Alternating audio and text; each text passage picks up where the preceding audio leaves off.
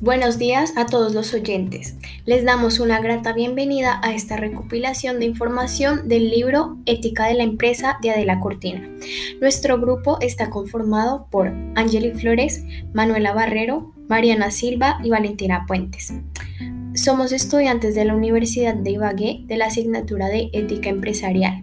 El principal objetivo de este espacio es apoyar a los empresarios de la región mediante el desarrollo de esta serie de podcasts en donde se discutirán distintos temas relacionados a la ética empresarial que está destinado a todos los empresarios ibaguereños, ya sean microempresarios, pequeñas empresas, medianas y grandes empresas.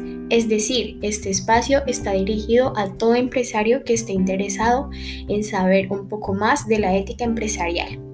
Tocaremos temas como la ética empresarial, la ética empresarial en el contexto de una ética cívica, la ética de la empresa, ética de la dirección y asesoría ética de la empresa.